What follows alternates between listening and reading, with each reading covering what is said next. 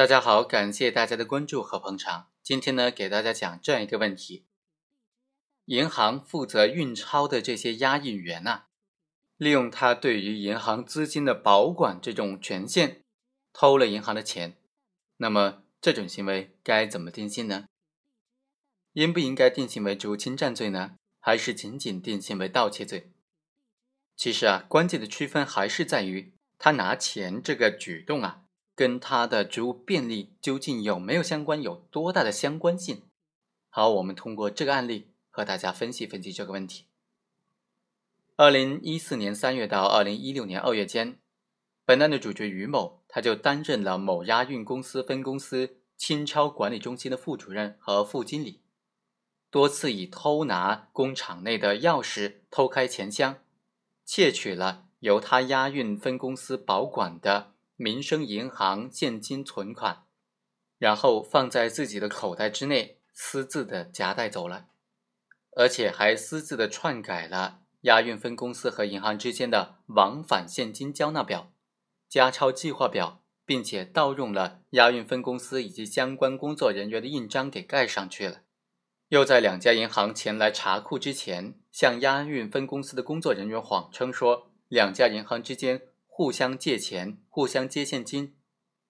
指令工作人员进行互借的操作。通过这些方法来蒙骗押运分公司和银行，掩盖他盗窃的事实。先后作案了一百多次，累计盗窃了人民币一千五百六十万元。案发之后，辩护人就说，这种行为应当构成职务侵占罪，而不是盗窃罪。那么于某的行为究竟构不构成职务侵占罪呢？法院经过审理就认为，押运分公司提供的清钞管理中心一号厂的管理人员呢，副经理的主要职责是对结算岗以及清钞作业现场的管理、监督和协调。同时，证人还证实，于某作为副经理是不能够直接接触现金的。实际上，于某作案的时候呢，被盗现金已经锁入了钱箱，而钱箱的钥匙呢，并不归他保管，是他偷偷的拿钱箱的钥匙，偷偷的打开了钱箱来偷钱的。之后，于某为了掩盖他盗窃的行为，而篡改了单据上的印章，也是偷他同事保管的印章偷盖上去的。可见，于某在作案的时候，并没有利用职务之便，没有任何的职务便利可言，他的行为不构成职务侵占罪。而且，押运分公司是国有独资企业，于某作为案发现场一号工厂的管理者，他的管理行为是具有职权内容的，是属于从事公务的范围。如果他是利用了职务便利操作的话，则应当认定为贪污罪，而非职务侵占罪了。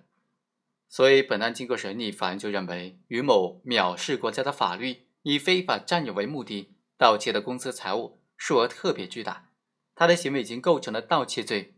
判处有期徒刑十三年。好，以上就是本期的全部内容，我们下期再会。